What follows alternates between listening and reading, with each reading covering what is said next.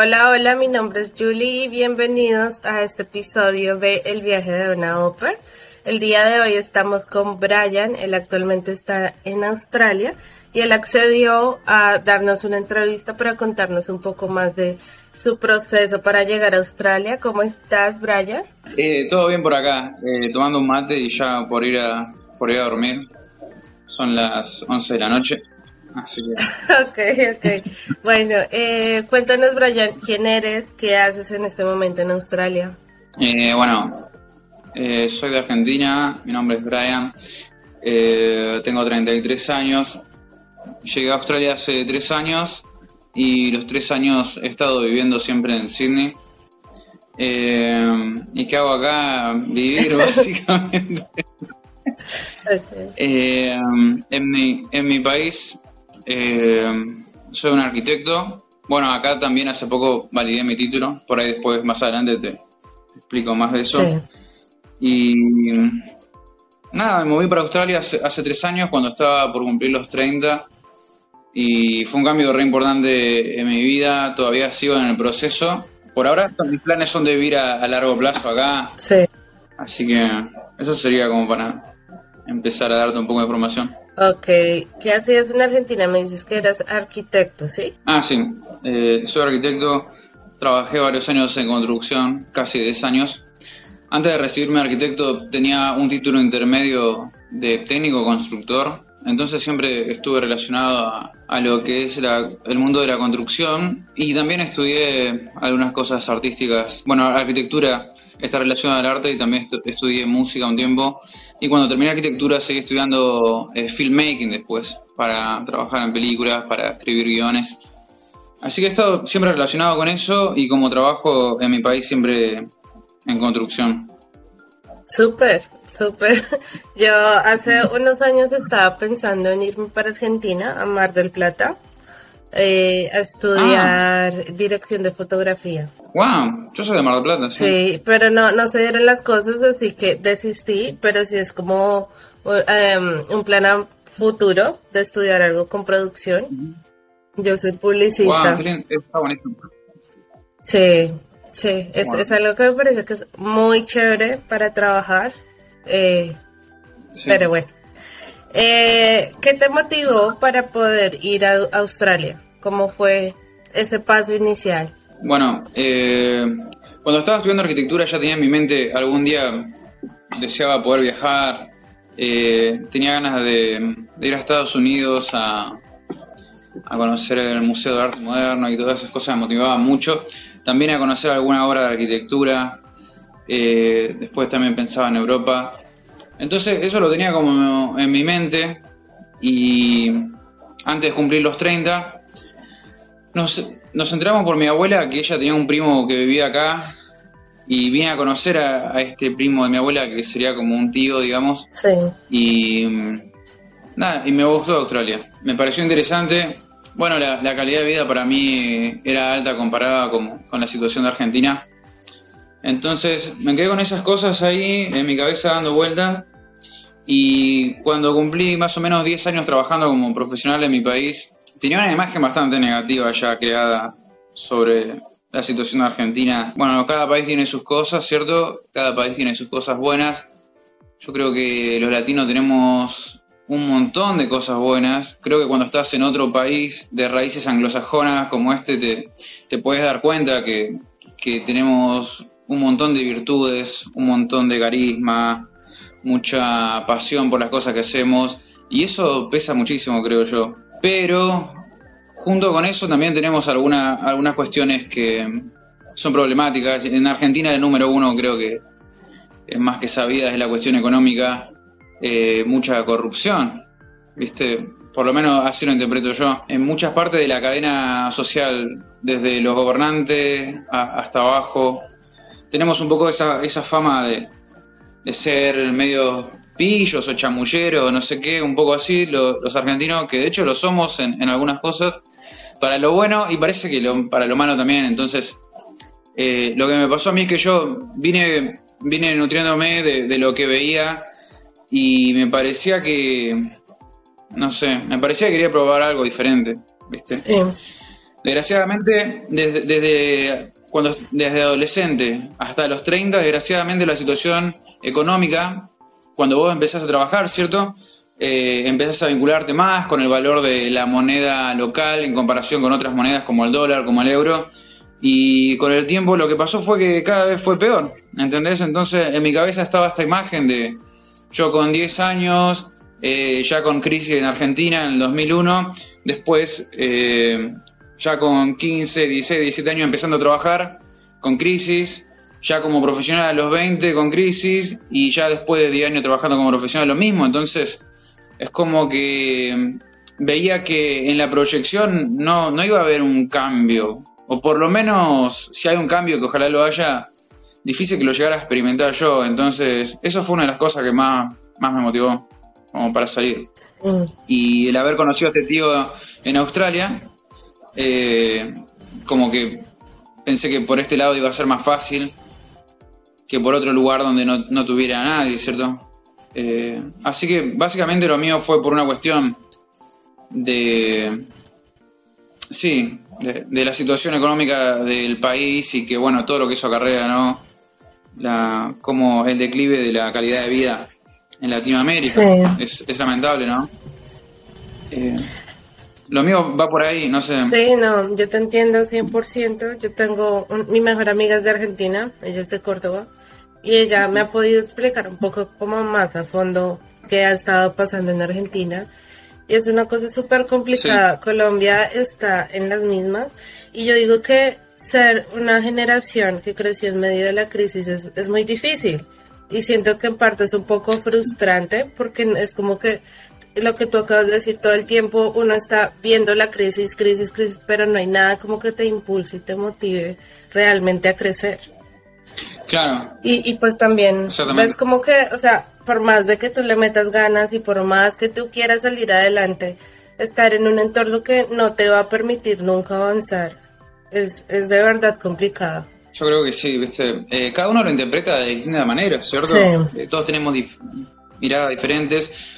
Puede ser que también todos tengamos distintas situación en nuestro país, tengamos diferentes estratos sociales, digamos, siendo que para mí Argentina, alguien puede decir lo contrario, pero para mí no es un país muy estratificado socialmente, tal vez últimamente sí, en cuanto a la realidad de que hay mucha pobreza y tal vez hay gente con mucha plata, pero no considero que haya sido un país de, historia eh, estratificada en el que porque vos sos profesional o porque vos tenés plata no te juntás con otras personas. Eso por lo menos yo no, yo no lo viví así. Y mi familia, originalmente, eh, tres abuelos míos eran chilenos y un abuelo, creo que italiano, yo no lo conocí. Entonces, yo cuando, cuando era Chile viví cuando era chico viví en Chile, ¿ok? Y mm, no sé, eh, no por hablar mal, pero creo que eh, en Chile tienen otras cosas buenas que tal vez nosotros no tenemos pero tienen esa cuestión que hay un poco más estratos sociales, viste, que más remarcados. Yo creo que en Argentina, como tenemos la educación gratis, la salud gratis, eh, vos nacés en Argentina y ya sos argentino, no importa que tus padres sean de, otro país, cosas a las que ahora le presto atención estando acá en Australia, ¿no? Porque si, vos nacís acá, pero tus padres no son australianos, no sos australiano y acá la educación no es gratis y, la salud tampoco. Sé que, sé que, por ejemplo, en Chile tampoco lo es. Bueno, salvando esta cuestión de que uno pueda tener una diferente situación, la mirada como general, ¿cierto? La mirada general. Yo veo, la mirada general a mí me marca, me marcó eso, que, que toda mi generación se quiere del país, ¿entendés? Después más adelante si quieres te desarrollo esa parte, pero cuando he estado con estos impulsos de decir, oh, estoy extrañando mi cultura más que nada, eh, que pasa bastante, ¿no? Sí. Eh, los, que me, los que me retienen un poco de volverme a Argentina con plan de vivir son mis propios amigos que se están queriendo salir y que me están preguntando a mí cómo venir para acá o cómo irse a Europa. Y me dicen, no, estás loco, no volvás. Entonces, amigos de mi edad, ¿no? Entonces, eh, bueno, así es un poco la situación como está allá. En, en, Colombia no sé mucho, la verdad, cómo está, pero sé que toda Latinoamérica está bastante Sí, digamos que algo que me hiciste recordar fue que mi amiga, yo ya la conocí acá en Nueva York, y eh, una de las razones pues por la que se vino ella, primero fue porque necesitaba, pues, lo que tú me dices, salir y ver qué, qué podía hacer, si, si de verdad podía encontrar mejor calidad de vida en otra parte o no. Ella estuvo aquí un año, volvió a Argentina. Cuando llegó a Argentina se dio cuenta que después de la pandemia todo se complicó. O sea, en todos los países sí, pero decía que más que la parte económica en este momento era como el boom psicológico, lo que vino todo después de la pandemia, que las personas estaban más estresadas, las personas vivían más angustiadas, la, el nivel de eh, como de peligro también subió, que uno no podía hablar como con las personas porque se sentía como, como la energía pesada. Y ella decía que eso a ella le, le pegó muy duro porque no sé si en Australia pasa igual, pero acá en Estados Unidos, a pesar de que hubo pandemia, la gente siguió su vida normal. No fue tan marcado el tema de que de verdad vivieron una crisis, sino que la gente siguió. O sea, aquí tuvo sí que de pronto eh, eh, han despedido, em, empresas han cerrado, han despedido gente y demás, pero ese contexto social no lo es. Entonces me decía que por ese lado fue, fue un choque durísimo volver a Argentina, pero igual es algo, es algo complicado. En Colombia pasó exactamente lo mismo. Por eso a veces yo no llamo tanto a mi casa porque el, el, el tema es psicológico, por decirlo así, con las personas que yo hablo, ellos me dicen lo mismo, no, yo me quiero ir, esto está terrible, está muy peligroso. Eh, ya, digamos que eh, también la economía afectó bastante en Colombia porque eh, como la moneda se desvalorizó, eh, toda la comida subió. Subió muchísimo. Digamos que un pan lo encontrabas a 300 pesos colombianos, ¿sí? A 200, 300 pesos colombianos. Ahora un pan va en 600 o 700 pesos colombianos. Entonces aumentó. Una libra de carne, según entiendo, antes valía como 15, 14 mil pesos colombianos y ahora ya lo subieron como a 22 mil. ¿En cuánto tiempo fue eso? En pandemia. ¿Por el COVID? Sí, fue en pandemia. Ah, Entonces, eh, todo se desvalorizó y todo se puso muchísimo más fuerte. Y, siento que todo, todo llevó a todo, una cosa llevó a la otra. Porque al menos en mi país lo que hicieron fue que ellos sí cerraron, pero Colombia es un país de comerciantes. Entonces, cuando a ellos les dijeron es que tienen que cerrar todo, pues si la gente es comerciante, ¿de qué vive? Entonces, eh, Entonces fue un choque. Y yo estuve en ese momento, eso fue antes de venirme para aquí, y lo que hacía la gente era que abrían, o sea, ellos se metían a sus tiendas, a sus eh, negocios, y atendían a puerta cerrada.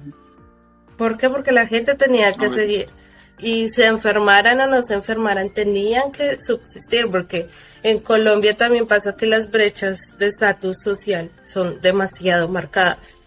Bueno, eso, eso es a lo que me refería, que sé que en otros países de Latinoamérica pasa más. Es súper marcado, o sea, el nivel de pobreza en Colombia es súper alto y digamos que yo soy de las que son privilegiadas porque yo, yo no soy de estrato alto en Colombia, pero soy de la capital.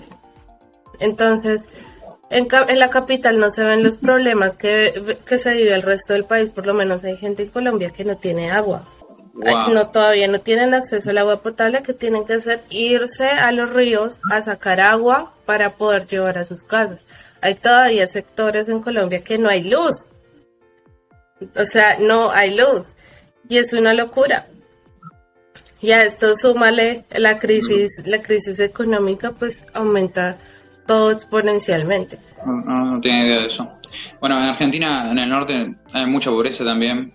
Y no sé, no sé cómo es que le dicen ustedes a tipo a las a lo que nosotros le decimos las villas, ¿viste? Hay mucha hay mucho asentamiento urbano así precario en Argentina y hay mucha miseria, hay mucha pobreza, hay mucha pobreza. Sí.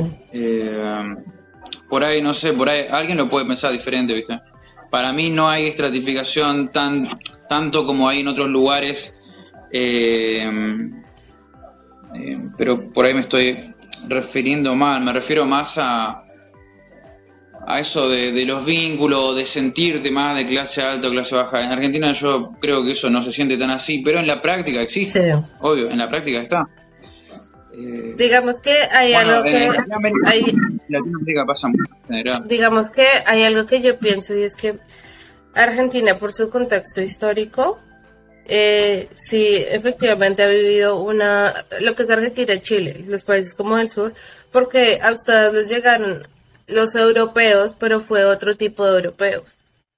A los países que fueron hacia el norte centro, les llegaron como toda la parte de esclavitud fuerte y, se, y, estos países se crearon como con otro mecanismo. Entonces, eh, sí, sí sé que por lo menos Argentina ah, ha podido vivir como una vida un poquito más europea, como con costumbres más europeas que los otros países que nos creamos con costumbres como más indígenas. Y por eso siento que las, las, las diferencias como lo que tú dices, como sociales, como de eh, de clases no, no se ven tanto en Argentina como puede ser en, Chile, aunque tú me dices que se ve más. Pero siento que es por cultura, ¿no? Sí, sí, eso, eso creo que es, así. Creo que Argentina probablemente y, Uruguay me parece que son como los países más europeizados del sur, ¿viste? O, la formación de ellos fue así. Dice que el 75% de la familia argentina tienen eh, raíces italianas, ¿viste? Y y otro tanto española. O sea, yo encuentro que nos parecemos muchísimo con esta gente por los italianos y españoles que he conocido acá. Sí, bueno. Eh, me gustaría preguntarte, entonces, eh, tú me dices que ya para el tema de Australia, tú primero fuiste, viste y volviste a Argentina.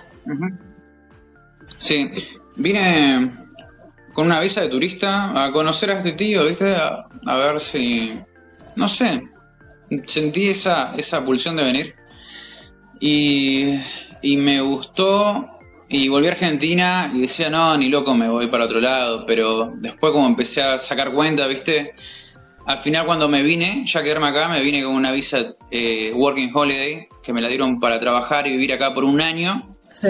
Eh, viste, en el marco general de, de, de este tipo de visas, que son como por tu nivel de estudio, por tu edad y, y pagando un, impuesto te dejan estar un año y trabajar, ¿viste? Hay varios países que lo tienen. Eh, y lo que pasaba era que después de los 30 ya no podía sacar esa visa para, para Australia. Entonces dije, guau, o doy el salto ahora o no lo hago más. Y bueno, justo me había quedado soltero.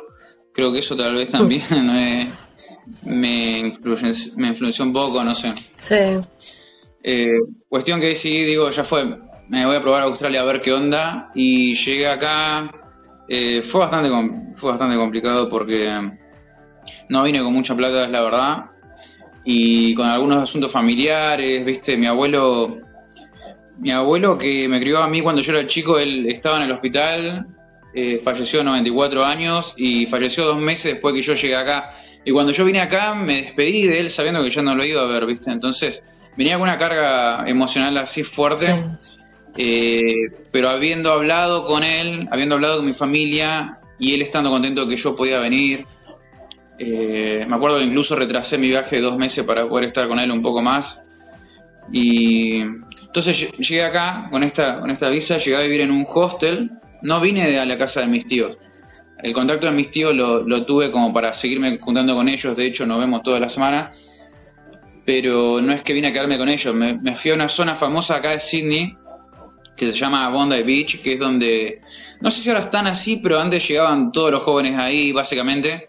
Ahora está como más repartido, llegan a la City, a las playas del norte, a Manly, que es el norte de Sydney. Pero ahí en Bondi Beach siempre caen muchos jóvenes y en ese momento, hace tres años, caía todo el mundo ahí. Entonces estuve viviendo en un hostel bastante tiempo. Eh, y bueno, y empezando a ver qué pasaba ¿no? con, esta visa que vine que me permitían trabajar. Eh, y ahí arrancó eh, esta aventura. Que se truncó un poco al toque porque casi enseguida empezó el COVID. cuando llego. Entonces ahí estuvimos encerrados dos años. Eh, esos dos años se acabó mi primer año de, de Working Holiday y me dieron un segundo año porque en la pandemia me quedé encerrado acá, entonces me dieron como una visa provisoria, digamos, para mi segundo año, que me permitía trabajar. Y esos dos primeros años estuve trabajando eh, durante la pandemia, que estábamos con lockdown, ¿cierto? Con cuarentena. Muchos sectores estaban abiertos, pero por ejemplo los restaurantes no estaban abiertos para ir y comer, pero sí para hacer delivery de comida. Entonces fue fundamental acá las empresas estas de Uber Eats, Deliveroo, Menulog, etcétera. Y estuve trabajando haciendo delivery de comida esos dos primeros años, eh, conociendo un poco de, acá y a la vez estando encerrado, ¿viste? Sí. Eh, así que creo que la experiencia no fue del todo como... Como imaginabas. Como... Sí. No, no, sé cómo me lo imaginaba, pero... O sea, fue todo más, más limitado, ¿no? Claro, es como que este, entonces el tercer año, que es este tercer año que estoy acá, apenas abrió los bordes y todo eso, empezó a cambiar el ambiente, se empezó a llenar de gente y como que este último año he experimentado más lo que es Australia real. Perdón, Sydney, no Australia. Sí. Porque hay, hay otra cosa muy interesante que me pasó que es que toda la gente que he conocido acá eh, vienen con Working Holiday o vienen con visa turista, pero les encanta viajar o vienen con el plan porque Australia es un país hermoso. Yo no sé si los australianos hacen tanta publicidad como nosotros haríamos si tuviéramos este país, pero este es un paraíso, o sea, tienen todos los climas. El mismo Sydney, te vas de una playa, das vuelta a la esquina y encontrás otra que es espectacular y otra que es hermosísima y es tan loco que puedes agarrar el auto y recorrer toda Australia y es un paraíso tras de otro. Yo creo que no se hace suficientemente suficiente publicidad, por eso uno no sabe. Entonces, todo lo que viene acá, como que hacen un poco así, ¿no? Trabajan un poco, viajan, juntan algo de dinero y se van a algunas ciudades famosas de acá del sudeste asiático, como Bali, Indonesia, y todos estos países en los que la moneda australiana tiene peso, ¿no? Entonces vas con poco dinero australiano, pero ahí vale mucho. Sí. Y lo que me pasó a mí es que yo, yo vine buscando otra cosa. Entonces me ha pasado que tengo grupo de amigos, pero la mayoría de mis amigos los he ido perdiendo porque ellos vienen a estar un poco y viajan. Pero yo vine con el plan de venirme a vivir acá. Sí. Yo ya había trabajado en Argentina como profesional 10 años casi y era el salto venir acá, venir a, hacer mi futuro de vida acá, ¿entendés? Como a enraizar y ver qué pasaba con eso. Por eso es que tal vez no tengo mucha experiencia viajando acá adentro. He viajado muy poco y durante los dos años de pandemia, si bien en medio de, toda la cuarentena hubieron momentos en los que se pudo viajar y se volvieron a cerrar los estados, se abrían, se cerraban, etcétera. Eh, muchos se movieron en esos huecos que, habían en los que se abrían los cruces entre, entre estados. Yo no me moví en eso y me quedé siempre acá en Sydney. Y lo que pasó que cuando empezó este tercer año, eh, yo seguí trabajando en delivery, pero dije, ok, ahora que cambió la situación, me enfoqué este tercer año para validar ahora sí mi título de arquitecto acá y, ya empezar a pensar qué tipo de visa podía tener para tener una, eh, residencia permanente acá. Así que como que mis primeros dos años fueron de, pandemia, trabajando tranqui, conociendo alrededores. Y mi tercer año fue ya de enfocarme más en juntar dinero y hacer todo el proceso de, validar mi título acá y aplicar una visa eh, permanente. Sí. Pero mucha gente que viene con la Working Holiday viene, trabaja un poco acá, Muchos se van a trabajar tres meses a la farm, que son las granjas donde si vos trabajás tres meses, podés pedir que te den un segundo año de visa. Después, si trabajás seis meses más, podés pedir que te den un tercer año de visa. Entonces, muchos hacen eso, conocen parte de, la zona regional de Australia, viajan, viste, agarran van, alguna camioneta y, recorren. Eh, mi historia es un poco diferente en ese sentido. Eh, me parece interesante eso que acabas de decir. De hecho, tengo dos dudas. La primera es con respecto a la Work and Holiday. Eh, cuando tú hiciste el proceso, ¿quién te informó? ¿Cómo te enteraste de las Work and Holiday? Eh, me acuerdo que le pregunté, porque yo cuando vine para acá pensé que como tenía este tío, flashé que, que iba a ser re fácil y nada que ver. Encima, mi tío acá tiene casi 80 años, O sea, es un abuelito que lo quiero un montón, pero es un pariente súper lejano, ¿viste? Entonces, no sé por qué en mi cabeza tenía como que iba a poder hacer algo con ese parentesco, pero bueno, no funcionó. Porque no, no, no se podía, legalmente no se podía hacer nada. Y así que le pregunté a un amigo que había venido para acá, a un conocido de la universidad, y, y él me dijo, mirá, entra en esta página, es eh, Yo me animo, se llama, y tiene información para, todos los latinos en español. Ah, eh, explica cuáles son los países a los que podés ir con, con visa Working Holiday, que son muchos, cuáles son los países, eh, o sea, dependiendo de tu nacionalidad, cuáles puedes ir, incluso si tenés doble nacionalidad, si tenés una ciudadanía española o lo que sea, a cuál otro país podrías ir. Entonces entré ahí y a pesar de que tenía este tío acá, pariente lejano, tuve que arrancar desde cero ahí, ¿cierto? Sí. Eh, y bueno, no, no, no, sé si estás un poco al tanto de cómo es la Working Holiday. Algunos países que es más accesible, hay otros donde son más exigentes, como Australia te piden que tengas mínimo dos o tres años universitario hecho, que rindas un examen internacional de inglés, que tengas cierta cantidad de, dólares eh, en caso de que pase algo. Eh, y lo que yo no sabía es que hay países de Latinoamérica que no tienen el plan de Working Holiday. Creo, creo que Colombia no. No, Colombia no. Sí. Brasil tampoco. Hay varios países que no, que no lo tienen. O sea, son malos que no lo tienen en realidad. Entonces, la otra opción, creo que en esta página también te explican, es que vengas con una visa estudiante, lo hace mucha gente. Eh, y ahí lo, que pagas es un curso, pedís el permiso para venir a estudiar acá, haces un curso acá de inglés, de marketing, hay muchos cursos así, eh, que se hacen básicamente como para poder estar acá y, conseguir los derechos para trabajar, ¿cierto? Y estar trabajando legal acá. Sí. Así que ese es el, panorama más o menos general que yo he visto de cómo llega la gente acá. De hecho, ahora tengo algunos conocidos colombianos que ellos han venido con esta visa. Y eso es como más o menos visa de turista o visa de estudiante. Porque Colombia sí no, no tiene tantas tanto las puertas abiertas como la tiene Argentina. Argentina tiene un montón entonces sí, para ir a, Australia desde Colombia sí o sí o tienes que ir como turista o tienes que irte como estudiante porque no hay otra opción. Bueno, eh, igual hay muchos argentinos que vienen con la student, con la visa de estudiante, porque después de los 30 Australia no podés eh, aplicar a la Working Holiday. Sí. A Nueva Zelanda, por ejemplo, sí podés.